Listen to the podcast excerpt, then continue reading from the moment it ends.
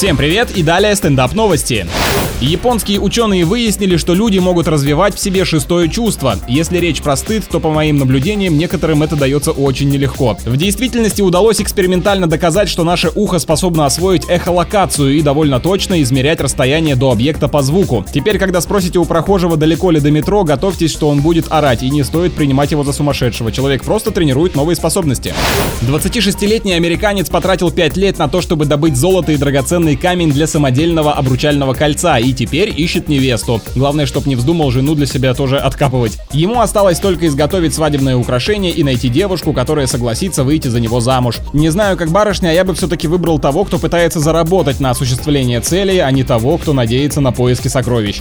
На этом пока все. С вами был Андрей Фролов. Еще больше новостей на energyfm.ru.